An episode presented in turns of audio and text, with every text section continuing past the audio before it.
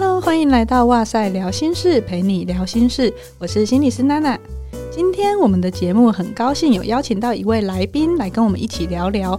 不过在那之前呢，我想要先做一个口播，就是要跟大家分享一个台湾临床心理学会的年会的讯息。那年会呢，它举办的时间会在四月十号和四月十一号，地点会在中正大学。如果大家有兴趣的话，就欢迎可以报名或是投稿。报名的时间就到三月二十四号截止。这个资讯就先分享给大家喽。今天我们很高兴邀请到一起来聊聊的来宾呢，是我的学姐陈玉敏，临床心理师，也是放心心理治疗所的特约讲师。孩子跟家长们都会叫他玉米老师，他非常专精于儿童青少年心理的领域，也获得了美国正向教养协会认证的讲师。所以今天我就特别邀请他来跟我们一起聊聊正向教养这个主题。我们先请玉米老师跟大家打招呼。大家好，我是玉米老师。那其实我想做正向教养这个主题已经很久了，因为我身边有很多朋友都已经结婚，然后陆陆续续也有产出小孩。那有时候呢，他们会遇到一些教养上面的困境，也会问我说：“诶，小朋友的功课啊，都做得拖拖拉拉的，怎么办？然后都讲不听啊，怎么办？”但是啊，有时候我要回应他们，我觉得好难用一句话就去说明。所以呢，今天就请专家来分享一些基本的概念，还有小撇步。那如果这一集的听众你自己本身没有小孩也没有关系哦，因为你听一听觉得很棒，就可以分享给你身边你觉得有需要的人。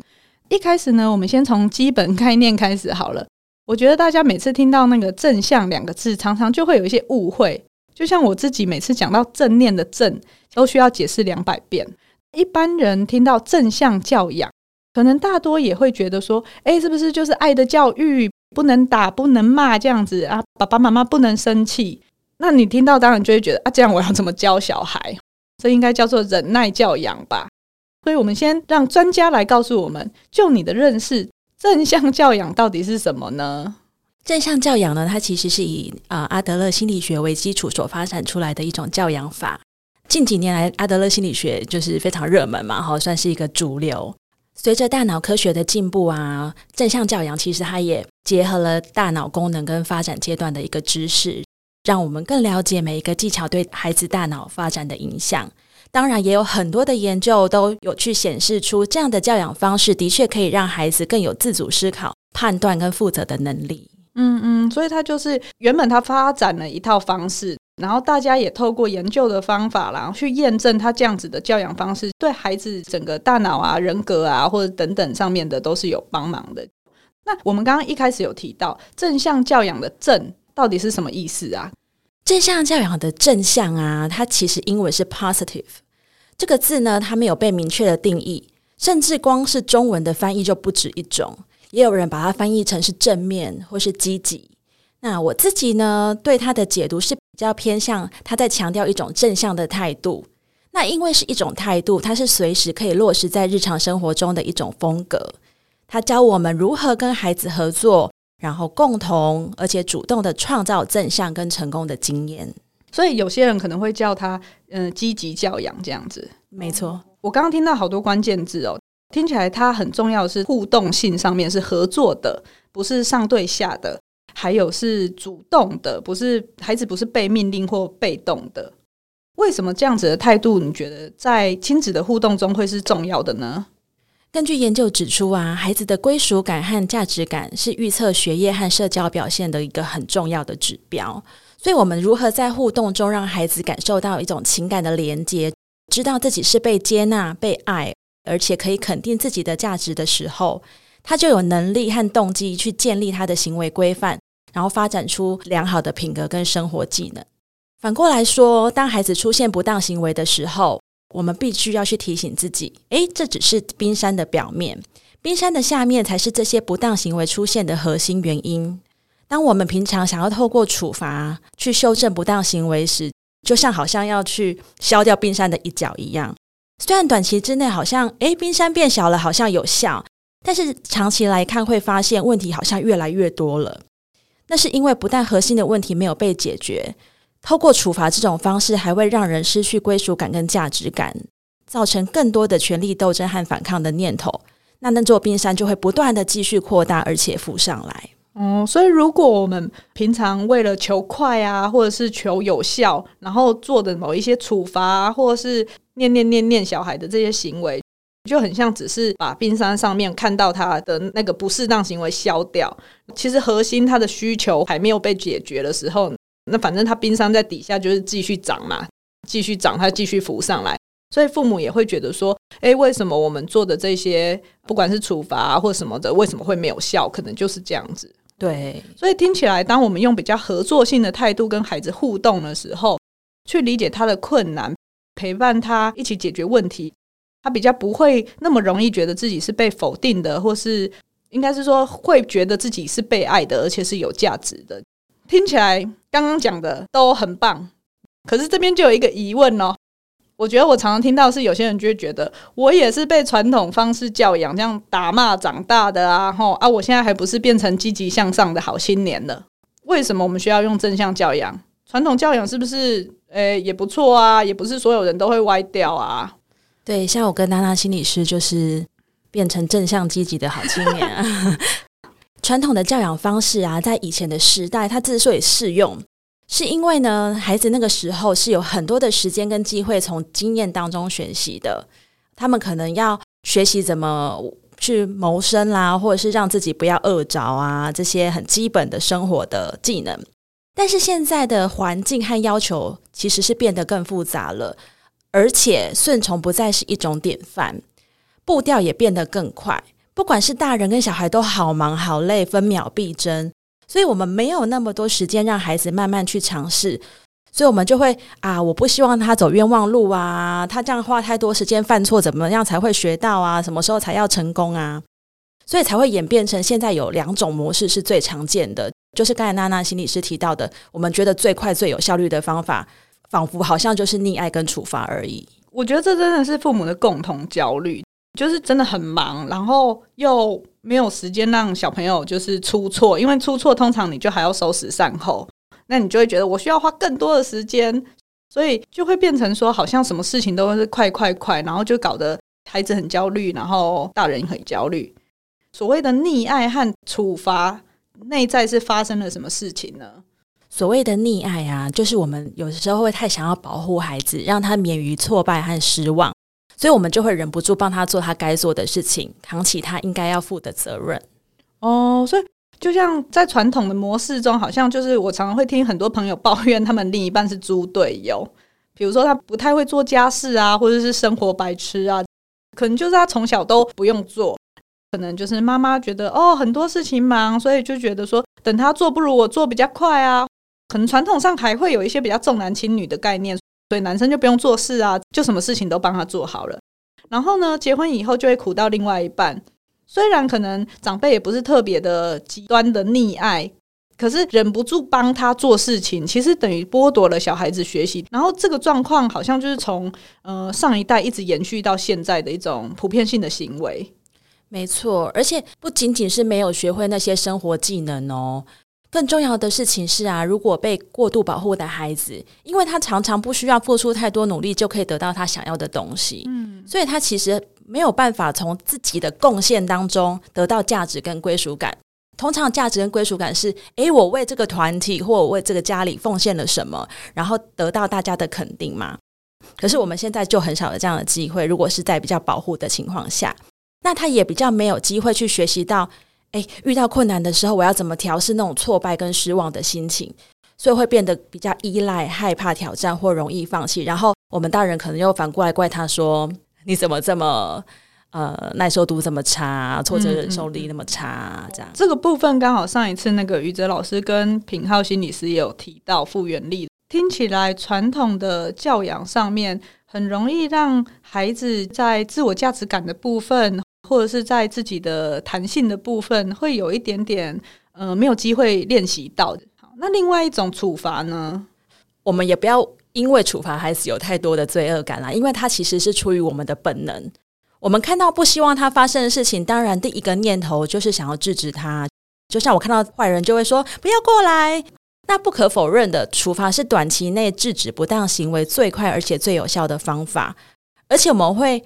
认为这样做是让孩子学会为自己的行为付出代价。其实吼，孩子大部分只是被你吓到而已啦，就是他们也搞不清楚到底发生什么事，反正妈妈就是好凶这样。没错。所以呢，在这种情况下，我们常常不得已越来越凶，处罚越来越重，因为他越来越不怕了。嗯、那直到我们狠不下心，我们就会觉得好了，我没办法了。嗯，而且当孩子出现不当行为的时候，我们常常会有一种非理性的信念：是我当下不做点什么，好像我就是没有负到教养的责任，变成好像是另外一种放任跟溺爱。但这两个东西，它应该不是就是我没有做这个就等于另外一个，它不是这样非黑即白的，对不对？像我们今天要跟大家分享的正向教养，它是就是想要提供一个，诶，除了这两个我们现在常用的方式之外，还有另外一种有效的方式。那大致上来说，正向教养就是一种互相的尊重跟合作。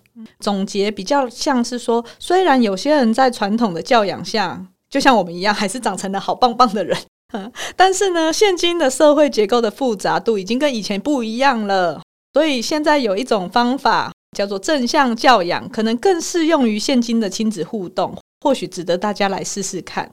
那我觉得我们直接用生活上面遇到的事情来举例，大家可能会比较了解它跟传统教养上面的差别。好了，比如说现在刚过完年，然后过年的时候啊，就会比较多的家族聚会，或是会要去拜年啊之类的。那我发现常常长辈就会要求小朋友说要有礼貌。所以在见到亲戚的时候，常常就会念说：“哎，啊，见到人怎么都不问好？”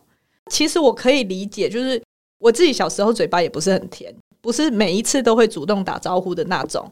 可是呢，我有观察到说，比如说有时候亲戚才一进门，然后不到两秒，长辈可能就说：“啊，怎么没有叫人？”我心里就想说：“哎，你给不给他机会啊？”就是白眼就会翻到后脑勺，我想说：“你都没有时间给他发现那个人进来了，他是要怎么叫？”可是像这样子的情形，到底礼貌要怎么教？因为其实我也会希望我的孩子是人见人爱、有礼貌。可是我又同时回想到我自己以前的经验，我就会不想逼我女儿叫人，我也不想当一个碎碎念的妈妈。那正向教养他会怎么样解这个局呢？好，那我们现在了解一下这个局到底是怎么产生的。就像娜娜心理师刚才提到的，当长辈他说出了见到人怎么都不问好的时候。他的心里第一个反应是给不给人机会啊，然后大翻白眼。这就是我们常常在听到命令或责备的时候最常见的反应。那我想要再请问一下娜娜，您有因为这次的经验学习到打招呼是一件有礼貌而且很重要的事情吗？没有，通常就是心不甘情愿的说一句“呃，阿姨好”，然后就默默想要龟缩回房间，因为你就心情不好，你根本不会想要跟他们互动啊。没错，真的是这样。一般来说啊，吼，对于顺从性高的孩子，可能你真的这样让他打招呼了，他就照着指令打招呼了。可是下一次你没有提醒他的时候，他一样不会开口。那对于自主性比较高的孩子，比方说他年纪已经比较大了，或是青少年，他可能会觉得你那句话让他觉得好丢脸哦，没面子啊。反正我就是什么都做不好，你连这个都要念我，嗯、嘴巴就反而闭得更紧，甚至引发新一波的亲子冲突。那反正不管是哪一种情形呢，这种做法。大家听起来是不是都觉得好像离学会礼貌这件事情很远？嗯嗯。所以呢，其实这个就是我们为什么常常在教养的过程中，让孩子和我们自己都感到很无力跟挫折的原因之一。因为我们常常不自觉地把教养的成功与否设定在我要训练孩子听话、顺从和配合指令，所以我们常常纠结在：哎，我的孩子不听话，就等于我不会教小孩。或者是我的孩子都不主动，要一个口令一个动作，还要三推四请才要做，也代表我不会教小孩。那这样就会一直在一个负向的回圈当中。而这样的小孩呢，不但会失去自主思考的能力，还会想办法反抗。也会逐渐形成一种负向的自我概念，像是我就是没有能力的，或是我是不被爱的，所以我才会一直被念，一直被骂。真的耶！我发现我们华人真的很强调要听话哦，要乖乖听话哦这句话。然后大家可能没有发现自己掉入了那种他不听话等于我不会教小孩的这个陷阱。虽然我在临床工作上，我主要是以成年的个案为主。可是我也会发现说，诶，这些个案他们会有很深的那种无能感，或是没有价值的这些信念，常常源自于是他童年时期跟他主要照顾者很多互动的累积起来的。现在被你这样一说，我突然发现这些小小的事好像就会影响很大的感觉。那我们要怎么办？可以怎么做？刚刚我们就有提到啊，正向教养他要做的是跟孩子合作，而且要彼此尊重。所以我们首先我们要先相信孩子，他是有能力知道自己应该要做什么的。所以我会建议家长在当下可以先给孩子一点时间，由你自己先跟长辈问好，好做一个好的示范，然后再给给孩子一个暗示的眼神和微笑。如果孩子还没有能抓到你的暗示的话，那这个时候你就可以用一些叫具启发式或赋能，就是让他觉得他有能力的句子来说，比方说。诶，看到长辈时要说什么呢？嗯，可是他会不会觉得你在酸他？所以这个时候语气就很重要了。哦，嗯嗯嗯，那酸的语气跟啊、呃、你在引导他的语气，那个孩子的感受是很敏锐的。酸的语气会是，哎呀，看到长辈还怎么都不知道说什么？哦哦哦，就会这样子。他会有一个不先觉得他不做的那个概念在里面。对，或者是啊，我平常可能太少酸人了。一时之间讲不出很酸的语气，那你示范真诚的语句。我觉得我刚刚就蛮真诚的啊，就是啊、呃，比方说孩子啊，看到长辈的时候要说什么呢？哦，会有点像幼幼台姐姐吗？其实也可以不用这么浮夸啦，就看每个人自己的、uh 跟孩子之间的风格，或是你们可能会有一些默契。对，因为我相信，如果跟青少年这样讲，他应该也会想要翻我白眼啦。对对，好。那所以小朋友听到这句话以后，他就会怎么样？哦，大家有没有发现？因为我给他的是一个问句，引发他需要去思考这件事情。哦，因为他要回答这个问题，对不对？人类的大脑对问句会自动开始想要去回应。没错。那这个时候，诶，我们其实就让他启动他的大脑的思考的区块，他开始要去整合他过去的经验跟知识。诶，以前可能妈妈是怎么教我的，或我以前遇到这种事情是要做什么才是对的。那透过这样的历程。不但你看哦，孩子感受到你的信任，因为你是交给他去判断，然后他感觉到自己是有能力的。如果他后来有想到可以怎么做的话，那种成功的感受就会更深刻。而且在这个过程中，他为什么可以做出像长辈问好这样的动作？是因为他已经思考过，诶，这样做是有他的意义，这代表我可能，这可能代表我是很有礼貌的。而不只是为了配合家长指令，心不甘情不愿的说，然后只是为了不要被骂而已。嗯嗯，所以就刚刚这个例子来说，其实我我刚想到的是说，身为家长的我们，好像可以观察一下自己的心急，是不是有时候那些时刻是因为我自己太焦虑，孩子没有问好等于不礼貌，然后没有礼貌又等于我不会教小孩，因为这个连结，我为了要缓解自己的焦虑感，所以我就先出手了。而且不只是打招呼这件事，或许可以提醒自己开始去练习，在很多事情上面，我们都可以让自己等待一下，或做个示范，或者是换个启发性的问句看看，可能会有一些不同以往的效果。没错，我自己在临床上就有一些这样的成功的案例，就是其中有一个妈妈啊，她每天一下班回来之后。就是开始一连串的餐袋子不不拿去放啊？怎么不赶快写功课啊？怎么不把电视关掉啊？怎么办？跟我好像。我相信大部分的妈妈因为呃爱子心切啦哈，其实都是这样的。不过他跟我分享，就是我在跟他分享了正向教养的概念之后，诶，他后来尝试了，就是他回家之后先学习等待，他先不要下这些指令，他就在旁边默默的看，他发现其实孩子自己。就把餐袋拿去放了，然后就上楼去写功课了。所以其实他也没有做什么太多的改变，他只是稍微忍住不念而已。他就发现其实孩子是有自己的能力的。嗯，所以其实就是蛮可以试试看的，因为你不试，你不知道会发生什么嘛，对不对？好，可是当然也会有些人会觉得说，哪有那么简单可以让孩子配合？或是如果我们真的这样做了，他还是不叫人，那要怎么办？对，就像刚才娜娜心理师有提到，呃，我们要去检视自己的焦虑。那我们当心中出现这样的疑问跟焦虑的时候，我们要记得再次的提醒自己，我们真正的教养目标是什么，避免让自己纠结在当下的挫败感。如果我们在意的是礼貌这件事情，你可以问自己：他这个时候没有跟长辈打招呼，就完全代表他是没礼貌的孩子吗？那有什么原因是他不愿意跟长辈打招呼呢？啊，是他本来就比较害羞，不知道该怎么说，还是讨厌对方，还是他根本不记得他是谁？这些呢，都不是急于一时可以解答的问题。不妨可以找个独处的时间，然后试着用刚刚我们说的启发式问句，诶，了解一下他的想法跟困难，哦，找出刚才我们说的可能的原因，也告诉他，诶，为什么妈妈觉得打招呼是很重要的？这跟礼貌有什么关系？再共同讨论，那我们下一次可以怎么做？或是如果你真的很在意这件事情，我们会建议你在出发去长辈家之前，其实你们就可以先讨论好这个计划。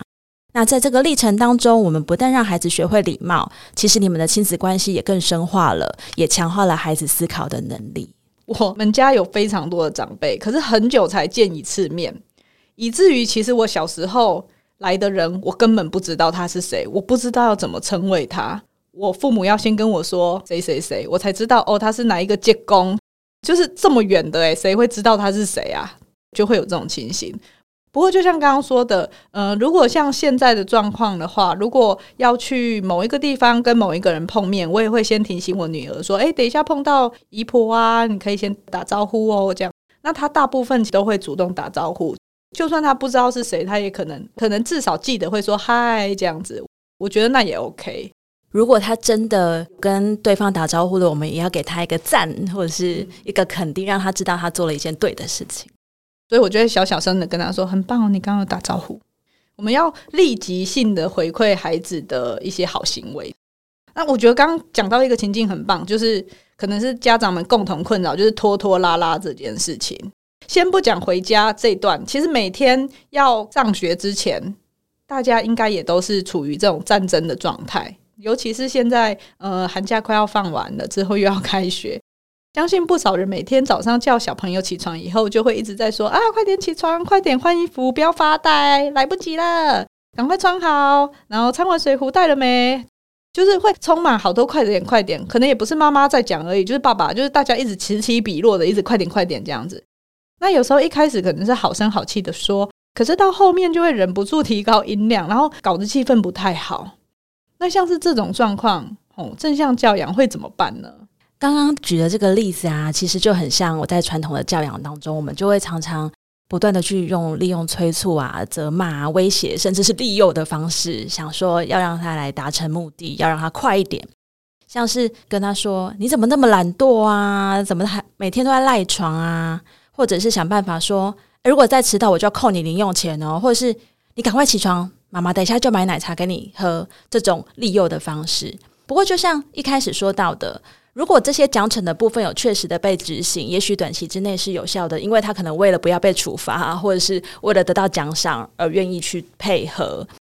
但是长期来说呢，亲子关系在每天这样子吵吵闹闹啊，其实就有一些磨损了。孩子呢也没有办法学会为自己的行为负责。那一旦你不处罚他了，或是不给他奖励了，他可能就会失去继续努力的动机。久而久之，我常常看到很多家长就会开始怀疑，到底准时上学是谁的事啊？为什么是我那么努力啊？那他都不要不给。那孩子当然也会开始理所当然认为说，好像这件事情是家长的责任。如果迟到了，就会跟老师说啊，都是妈妈没有叫我起床啊，是因为妈妈骑车太慢了啦，都是妈妈害的。哦，然后就会养成一个什么都外归因怪别人的小朋友。这听起来好像会陷入一种循环，就是你越帮他做，他越不会主动自己做。或是常常就会有那种皇帝不急就急死太监的那种感觉。对，回到正向教养的概念，如果我们要免除这个每天都要催促他，然后好像在打仗一样的这个困扰，我们可以一起想一想，孩子在这个阶段他需要建立的良好品格跟技能是什么？其实很多，包含了他需要学会负责、自动自发，要有时间观念，要细心谨慎，跟愿意遵守生活常规等等等等。因为我们都会觉得这么简单，你怎么不会？但是其实想一想，如果他是从零开始，他要学的东西很多诶。没错，既然这么多，那这些都不是一下子就可以学会，是必须要在生活中每一天逐渐去养成。就很像我们在学习运动啊，学习一些才艺，像是钢琴之类的，我们每天都要不断的练习跟累积，才能看到成果。所以，既然累积是很重要的，刚刚刚刚提到的，如果。是在寒假的时候。我们会比较建议不要让这个平常的努力白费，我们还是要维持一个正常的作息，不能每天都累了才睡，然后睡到自然醒。也许可以多睡一会儿，会晚睡一小一下下一小时，哦，这样到开学日之前呢，才不需要花那么多力气去恢复原本的作息，才不会每一次放假就打掉重练这样。确实，我在做睡眠相关的演讲的时候，也都会提到作息稳定这件事。大致上的原则，不眠你不可以超过两个小时，而且不是寒假这种长假的时候，是连六日这种也一样。就在这边，我们也提醒一下听众吼，就是离寒假结束还有一段时间，如果大家作息有一点跑掉的话，也要开始准备慢慢调回来，才不会到时候会很痛苦哦。不过小朋友当然很难。期待他在这个作息上面要有一些自发性啊，所以这个部分家长可以怎么样协助小朋友呢？就正向教养的尊重跟合作的概念，我们建议可以，我们可以邀请孩子一起讨论你们的生活作息表。那这个目的呢，是让孩子觉得啊、他有主动思考跟参与决策的机会哦、让他觉得，诶，这件事情我是有权利做决定的，而不是妈妈怎么说我就怎么做。当他有权利参与的时候，就会提高他们愿意执行约定的一个动机，哈，也比较不会去耍赖。每一天执行跟养成的过程当中，当然不可能定完生活作息表就每天按表操课啊，这是不太可能的。在过程之中，我们还是要经常的使用启发式的问句和赋能式的问句来帮助他建立这个新的习惯。好，比方说，诶，根据我们一起定的生活作息表，你现在应该要做什么呢？哦，或者是在遇到困难，比方说有好几天都没有办法执行的，或者是哪一个步骤其实常常都失败的时候，可以跟他一起讨论。诶，看起来我们一起定的作息表啊，好像有点困难。你还是比如说七点，你还是爬不起来。那我们来讨论看看哪一个部分是我们可以调整的，或是我可以怎么帮助你，我们会比较容易成功。嗯，所以刚刚其实讲到很重要的，就是这个生活作息表，它是一起定的。它是一个合作的概念，对不对？不会是诶，我今天帮你定了，结果你怎么没做到这样子？而且中间过程中也很需要做滚动式的修正，让孩子知道，嗯、其实很多东西都是有弹性的。当我们做不到的时候，其实我们是可以做一些调整，然后去改善它，不会觉得哦，做不到我就好糟糕，或者我好失败。在这个过程中。引导孩子思考，然后讨论，让他发展出自主性，也可以发展出相信自己做得到的那个自我效能。对，而且他自己也比较知道问题可能是出在哪里啊，他就学会了那个怎么样子判断出问题，然后修正的这个历程，其实蛮细致的。那也正因为很细致，所以其实执行起来会有一些需要一些时间跟心力啊。不过还是要跟大家说，这是很值得的。刚讲到时间跟心力，这我就是突然想要来个反转。我有觉察到，听到这些，其实我自己心情上是蛮矛盾的。如果今天自己是一个母亲的角色的时候，我当然会觉得听到这些，哦，好棒哦。可是真的好难做到，尤其是你生活充满很多大大小小的压力，有时候自己已经在崩溃的边缘了，那你还要做这些，这这些都是很反直觉的事情。以前就接受传统教养，所以我们很可能内化了很多传统教养的东西。这么反直觉的事情，你还要去做，就会觉得心很累。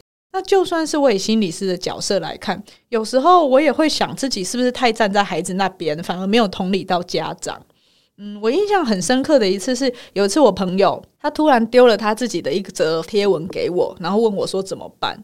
那他贴文的内容其实蛮激烈的，他是说。我无法当个好妈妈，我无法不打小孩，我 EQ 差，我感冒生病，我也很想任性都不管，为什么好小孩就讲不听呢、我不会教小孩，然后他就说你你他妈妈的，我这样子会不会被又留言说啊太多脏话？我用圈圈好了，他就说去圈妈的正向教养。我相信他打了这个贴文以后，他自己也不好受，就是看了真的很心疼。同样，身为母亲，我很能体会这种教养上面的难题。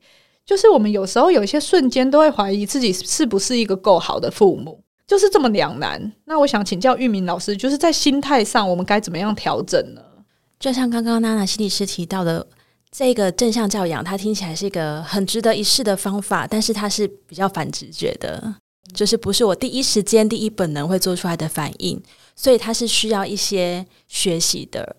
而且没有人天生就会当父母的，每个人在这个扮演教养的角色啊，然后培养这个能力，其实都是学习来的。那学习这件事情，吼，就是这样，哪有人每次都考一百分的？嗯嗯。所以在陪伴孩子的历程当中，其实我们每个人都在尝试，也都会有挫折的时候。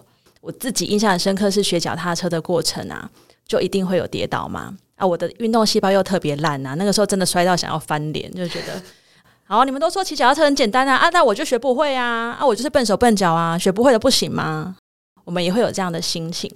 不过，我们也可以来回想一下，诶，那我们是怎么度过那个关卡？直到第一次，诶，我感受到，嗯，骑脚踏车没有那么难嘛，而且变成一件再自然不过的事情。我觉得最重要的还是要回到，就算遇到挫折，我们要提醒自己要保持一个正向的角度，对自己跟孩子都保持一个信心。嗯，所以这时候正向教养的这个，你说其实是正向的态度这件事情，这个核心它就被彰显出来了。对。就这不是放弃的时候。嗯嗯、哦，如果我们感到沮丧啊、失望，我们就先不要急着否定自己。在我接触到的家长，我常常会发现哦，他们如果表现出很深的挫折，其实是因为他们也失去了属于他自己的归属感跟价值感。像是有些人，他的教养辛苦不被认同啊，可能婆婆啊、先生会觉得孩子的不当行为都是他的错。或或者是有太多人对教养的方式指手画脚，连路人、管理员可能都要跟他说：“你怎么这样教小孩？”他可能也会自己觉得：“好，我好像不是社会价值中所谓的好妈妈或好家长。”哦，或者是他在跟孩子互动的过程之中，很缺乏正向的情感的回馈。哦，比方说，诶，我跟孩子的感情越来越疏离，甚至对立，就会有一种失去归属感跟价值感的感觉。所以，如果我们对这件事情有所觉察，我们就可以想办法，透过跟人产生连接的方式，去找回这些价值感跟归属感。比方说，试着看见自己和孩子的努力和一些微小的进步，哦，找一些同才支持团体呀。我相信应该有很多的妈妈或家长都遇到同样的问题。当然，很重要的事情，我们要寻求伴侣或家人的支持。当然呢，我们也很推荐可以跟心理师聊一聊啦，因为心理师总是可以陪你一起看到你已经做得很好的地方。我想到我刚那同学传那讯息来，其实我后来知道，就是压垮他最后的稻草，就是他可能也只是轻轻的揍一下小孩，但是身边的人既不帮忙，又说你怎么打小孩，这才是你刚刚讲到的这个归属感跟价值感。我已经那么辛苦了，可是我的教养却不被认同，还没有人来帮助我，这个才是让他爆炸最重要的原因。在我跟他稍微聊天的过程中，去同理他说：“哎，其实就是太辛苦了，也不是你想这么做，或者是说他已经在哪些部分已经做得很好了。”我想这是心理师的强项，就是我们很容易看到别人已经做得很好的地方。或许这样子的过程中，他也慢慢可以恢复下来，然后又有能量再去跟他的孩子互动。嗯，他会找回那种我也可以做得到的那种信心。刚才有提到，就是说他只是轻轻打了一个下小孩，就被指责成那好像是一件天大好像的错误这样子。嗯。这其实也是我觉得最容易被忽略的一件事情，就是我们要永远记得，人都会犯错，而错误是可以被修复的。我啦哈，如果我早上上班迟到找不到停车位，然后下午又因为没有出报告被骂，然后晚上呢没有办法准时下班，那牵车的时候发现车子被拖掉，回家又看到孩子的餐袋怎么还在沙发上啊？功课还没写，还在给我看卡通。你说这种状况有谁会不爆炸的？我们可能就会大声的骂孩子说：“哎，你怎么都讲不听啊？谁叫你在这里看电视？给我回房间去写功课，晚餐也不用吃了你。”那在讲完这一连串的。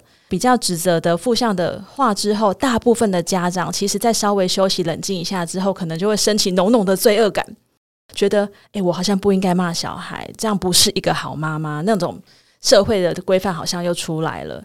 那为了想要弥补，有些人可能就会默默的帮他把餐袋收好，把晚餐送到他的房间。那我想要请教一下娜娜心理师，你觉得这样的历程，孩子学到了什么？妈妈的情绪起伏很大。好像就是随他心情，他好像没有一个原则啦，对不对？反正我餐台没收也没关系，被骂也不会少一块肉啊，我就忍耐一下就好，我不会需要学会该做的事情。对，所以看起来刚才那个例子里面，我们好像犯了一个错。那我们要怎么去修复呢？第一步一定是要先建立情感的连接，我们说那是最核心的。我们可以主动邀请孩子坐下来聊一聊关于刚才发生的事情，好像是。妈妈刚刚跟你说话很大声，我觉得很抱歉。那是因为啊，我今天过得很不顺，回到家之后又看到你没有遵守我们的约定，所以我一时无法控制情绪。所以妈妈想要跟你道歉。我下次会努力好好的跟你说。就我的观察，孩子其实是很容易原谅家长的。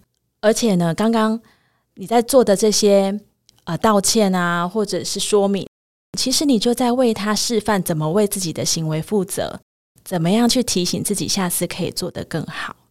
那在建立这样的情感连接之后，我们才开始有一个重新导向不当行为的契机，也就是你可以这样说，你可以说：“那我想要知道，你觉得餐袋应该被放在哪里呢？”或者是根据我们一起定的作息表，七点这个时间你应该要做什么呢？同样都是用一些启发式跟赋能的问句，让他开始去思考自己的责任，而且为自己负责。哎，听你这样说完，我就想到我朋友跟我讲完，那有问我说：“那现在怎么办？”我记得那时候我是跟他说：“那就等他明天睡醒，他心情比较好，你也心情比较好的时候，我们就真诚的跟他道歉，跟他说。”妈妈昨天因为什么原因，所以有这样子的情绪。妈妈妈妈会试着下一次的时候怎么样子跟他讲，也同理孩子可能感冒生病，大家都很辛苦，那我们可以一起怎么样努力？这样子讲完，我的朋友也很愿意去试试看，会忽然意识到生养孩子，我们父母的一举一动都是身教，其实好像是在示范错误是难免的，重要的是要为自己负责。只要真诚的道歉以后，其实关系都是有机会可以修复的。各种情绪它都是可以被讨论的和调节的。应该是说，完美的父母并不存在了，但是我们都可以不断的去学习，成为够好的父母。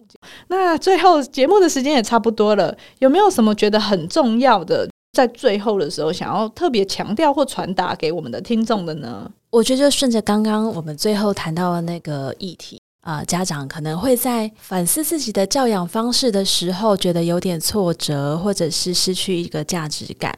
那我想要跟大家说的事情是，了解一个新的教养方式，并不是对你现在教养方式的一种否定。我们只是想要提供另外一种选择跟可用的资源，让你可以试试看。就是有越多能用的工具，越有弹性嘛。对啊。第二个事情是，我们在跟孩子互动的时候，一个很深的体悟就是。孩子就算想要反抗吼，他也要有反抗的对象。所以，如果我们会用尊重跟合作的态度去对待孩子，让他有足够的价值感跟归属感，其实他们就不太容易会出现好像要跟你做一个权力的斗争，或者是不当的行为这样子。所以我们常常看到很多，诶，他可能是在学校啊，在家里是很对立反抗的孩子。可是来到我们啊、呃，不管是来做测验或者是来做治疗的时候，他其实对心理师的态度都是配合跟合作的，伸手不打笑脸人嘛。对，如果他是反权威，但是我们没有表现出一个权威的样子，他其实也没有什么好反的。然后，那最后就是非常诚心的推荐大家，因为这一套方式它是必须要透过更实际的体验，才会有更多的启发。所以，可能我们看书啊，或者是听我们分享。会知道好像大概可以怎么做，不过如果可以去参与一些实际的体验课程，会更知道诶，为什么我要这么做，而且可以用适合我自己的方法去呈现。呃，很推荐大家可以去参与一些实际的体验课程，因为像我自己临床工作上面的时候，也会有一些讨论和概念。可是真的我要拿到我生活中去使用的时候，没有经过很实际的体验跟练习的话，其实我也没有办法做得很完全。但是这个东西它就是不断学习，不断学习。关于正向教养，其实这几年也是政府一直力推的方向。我记得我产检的时候也都会收到卫福部提供的那个正向教养手册。那现在市面上有非常多相关的书籍，如果对这个课程或资讯有有兴趣的话，我们也会把相关的资讯就是放在我们 show note 中。希望今天分享的内容大家都还喜欢，也欢迎把这个节目分享给你身边觉得有需要的亲朋好友收听。有任何想跟我们说的话，也欢迎私讯或留言给我们。我们在 IG 的部分都会一起做回应或是阅读。那今天的哇塞聊心事就到这边喽，拜拜。